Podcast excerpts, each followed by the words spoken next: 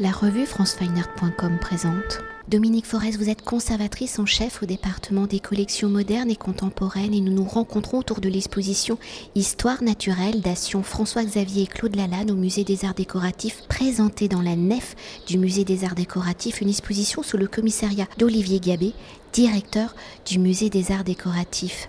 Leur exposition mettant à l'honneur la dation des artistes François-Xavier Lalanne 1927-2008 et Claude Lalanne 1925-2019 qui permet au musée des arts décoratifs de compléter ses collections comptant jusque-là le collier bouche en or, un sautoir ronce, un banc crocodile, un couvert en argent du service dit Lola de Claude Lalanne, ainsi que le secrétaire deuxième rhinocéros de François-Xavier Lalanne, avec 16 œuvres majeures et 38 dessins du couple d'artistes, ou en retraçant ainsi près de 60 ans de création, des années 1960 à 2019, Histoire naturelle souligne l'importance de la nature et des animaux comme élément d'inspiration de leur création.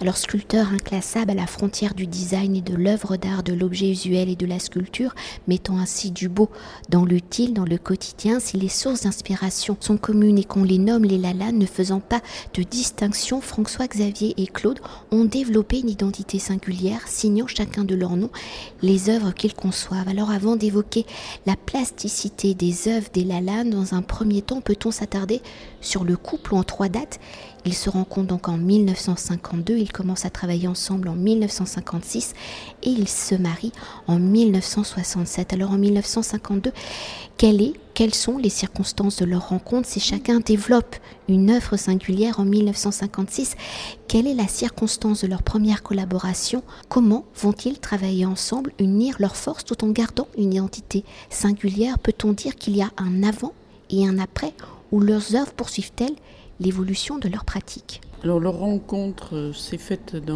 lors d'une exposition. François-Xavier Lalanne exposait et, Claude Lalanne est venu à cette exposition.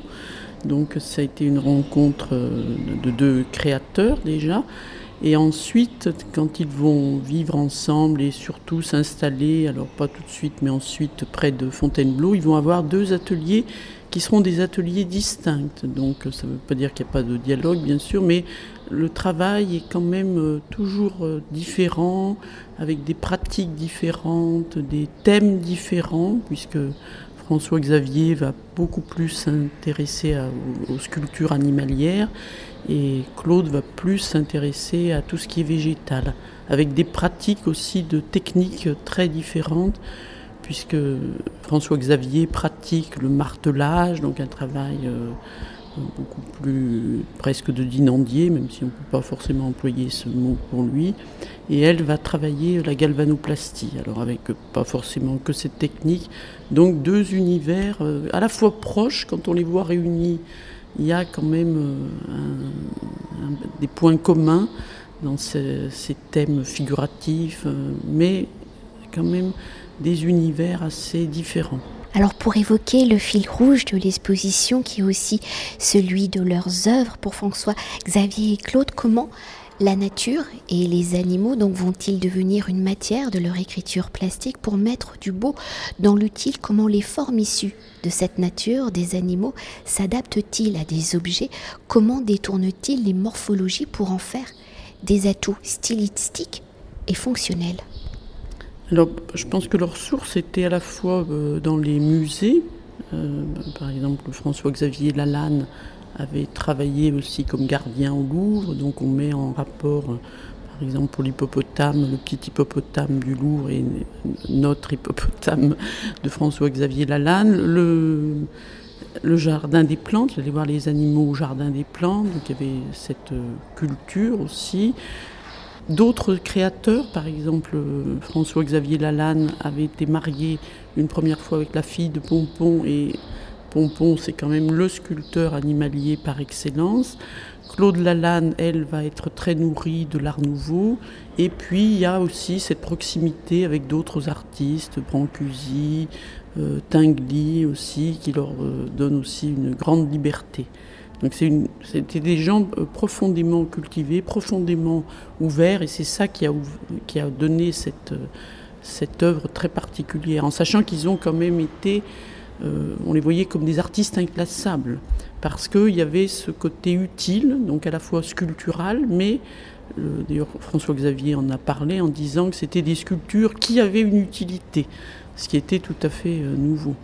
Et pour poursuivre avec les similarités et les différences, nous l'avons évoqué, si la nature et les animaux sont une inspiration commune, comment chacun définit-il sa palette, son vocabulaire, son interprétation de la nature?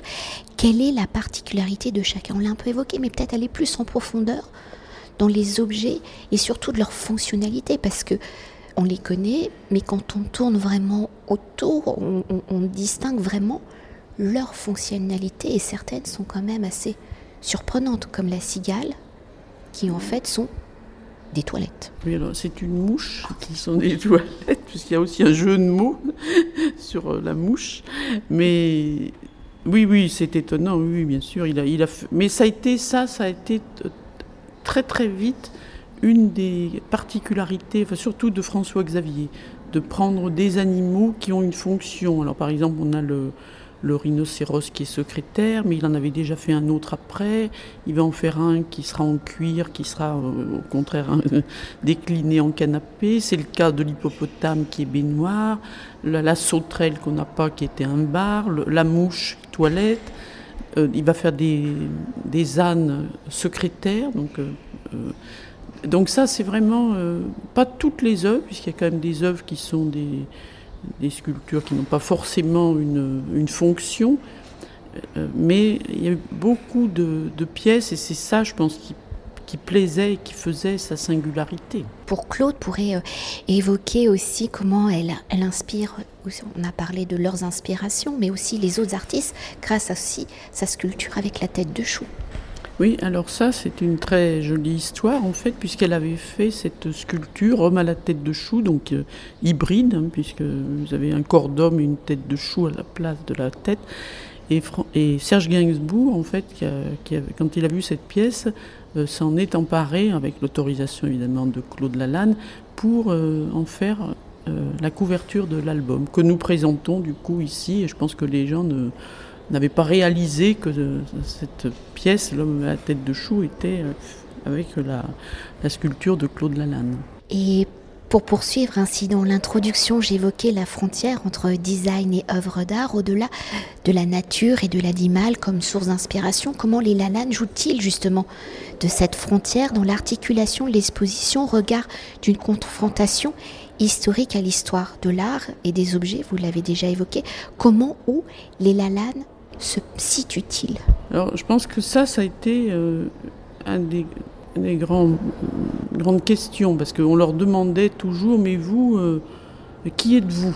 Est-ce que vous êtes des sculpteurs? Ou est-ce que vous êtes des, artistes décorateurs? Et ça, je pense que ça les énervait un peu, parce que d'abord ils se sentaient, je pense, plus sculpteurs, mais ils, alors ils avaient fini, François Nourricier avait dit que c'était les Lalanne, voilà, donc ça, a cristallisé euh, un peu ça autour de ce couple, mais lui, euh, François Xavier, disait oui, je suis, alors peut-être que je déforme l'expression exacte, mais il avait dit en gros, je suis un, je fais des sculptures avec une forme d'utilité. Donc, bon, ça résume bien leur travail. Mais je pense qu'il y avait vraiment euh, une chose qui, intriguait, qui faisait qu'ils n'étaient pas exactement comme les autres, puisque les autres, c'était ou de la sculpture, ou des... Alors, il y, a, quelques exceptions. On peut aussi penser à des, des pièces comme le siège de Rancillac, qui est en forme d'éléphant. Enfin, euh, eux, c'est très continu, c'est l'histoire de, toute une œuvre. Et peut-être pour évoquer euh, cette histoire et l'évolution, hein, peut-être plus avec euh, François-Xavier Lalanne, c'est aussi de, ces sculptures euh, moutons qui sont d'abord de véritables sculptures avec du lainage, mais qu'au fil du temps, il va réinterpréter pour en faire de véritables assises. Oui, alors ça c'était aussi lié à l'évolution, puisque les premiers sont effectivement des ressemblent vraiment à des moutons, et puis ils se sont beaucoup amusés aussi. Ils, aimaient s'amuser. Au milieu, il y a un mouton noir, par exemple. Donc, euh, mais il y a eu une évolution alors avec euh, qui étaient des assises. Hein. Les premiers étaient aussi des assises, mais ensuite pour pouvoir les mettre en extérieur, il y aura une évolution des matériaux avec des, moutons qui ne qui seront plus avec de la vraie laine dessus mais qui permettent du coup de les, de les mettre aussi dehors. Mais il y a cette déclinaison qu'ils ont faite euh, sur les moutons qui est peut-être une des, une des œuvres les plus connues et très aboutie puisqu'il il y en avait des sans têtes, il y en avait des avec têtes, ce qui fait que quand on les regroupe, on a vraiment l'impression d'un troupeau de moutons. Et peut-être, euh, je fais beaucoup de peut-être, pour revenir à, Claude hein, Lalanne et euh, à cette frontière entre euh, l'objet et la sculpture, peut-être aussi évoquer la dimension du bijou. Alors oui, elle a fait pas mal de bijoux. Alors elle en a fait des pièces uniques. On en a quelques-unes, par exemple ici, comme la bouche qui a été moulée sur une bouche de femme. Et puis elle a fait quelques éditions pour Arcurial. Par exemple, le collier ronce qu'on a euh, était une édition arcuriale. Et puis elle a fait des choses, alors qui ne sont pas des bijoux, mais qui sont quand même assez inclassables. Euh, pour Yves Saint Laurent, ils étaient très très proches d'Yves Saint Laurent. Elle a fait des bustiers. Donc des bustiers en, métal, je crois que c'était en cuir si je me souviens bien, euh, laiton, laiton plutôt, euh, qui étaient qui étaient des bustiers, donc qu'on mettait à la place d'un haut de robe. Alors la Fondation Saint-Laurent conserve, et puis elle a fait des petits chapeaux aussi, moi j'ai découvert euh, assez récemment, euh, qui étaient euh, faits aussi en métal. Donc des accessoires, voilà, des accessoires de mode au-delà du bijou, plus que du bijou. Et ça c'est très, très unique. Hein. Et pour aller au-delà de l'accessoire de mode, il y a aussi l'art de la table. Oui, alors il y a les fameux couverts qui sont magnifiques, des couverts qui avaient été faits pour Alexandre Yolas, donc qui était un galeriste, et pour ce galeriste qui a exposé euh, très très très tôt, dès les années 60, le travail de, des, deux, Claude et François Xavier. Claude Lalanne donc avait fait ces fameux couverts que Dali aurait remarqué et aimé beaucoup, qui sont faits à partir d'empreintes de, feuilles, d'animaux et qui sont magnifiques, hein, parce qu'aucune pièce euh, n'est identique, c'est extrêmement onirique, c'est très très très, très joli euh, couvert. Et pour conclure notre entretien, peut-on s'attarder quand même sur la dation en elle-même? Quelles sont les 16 œuvres entrées en collection? 9 pour François-Xavier, 7 pour Claude, ainsi que les 38 dessins. Alors, les 38 dessins sont-ils associés en lien avec les 16 œuvres? Et à travers cet ensemble, comment nous dévoile-t-il l'évolution de la pratique et de l'écriture plastique oui, donc il y a eu un, choix qui a été fait pour la dation, donc en paiement des droits de succession, qui a été un choix alors, de pièces très très importantes, hein, puisque le principe de la dation, c'est vraiment de choisir des pièces majeures qui manquent dans les collections publiques. Et le choix alors s'est porté ben, pour euh, les œuvres de Claude et François Xavier sur des œuvres majeures, par exemple l'hippopotame euh, pour François Xavier, par exemple l'homme à la tête de chou, euh, pour Claude. Donc, euh, bon, le choix était très évident finalement. C'est vraiment, il aurait pu y avoir d'autres pièces, mais enfin, celles-ci sont vraiment des pièces majeures. Et les dessins, alors, sont parfois en rapport. Par exemple, les couverts Yolas, on a des dessins euh, correspondants. Par exemple, le, programme des têtes, euh, c'était un projet qu'il avait mené avec l'architecte Ayo on a des dessins et une maquette, on a des sculptures et, des dessins. Donc ça, il y a des correspondants.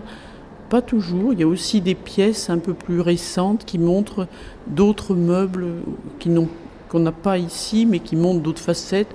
Et ça, c'est bien aussi de pouvoir un peu euh, diversifier, pouvoir étendre. Mais je pense que l'ensemble, c'est une très très belle dation avec... Euh, plus de 40 dessins, euh, de 16 œuvres majeures.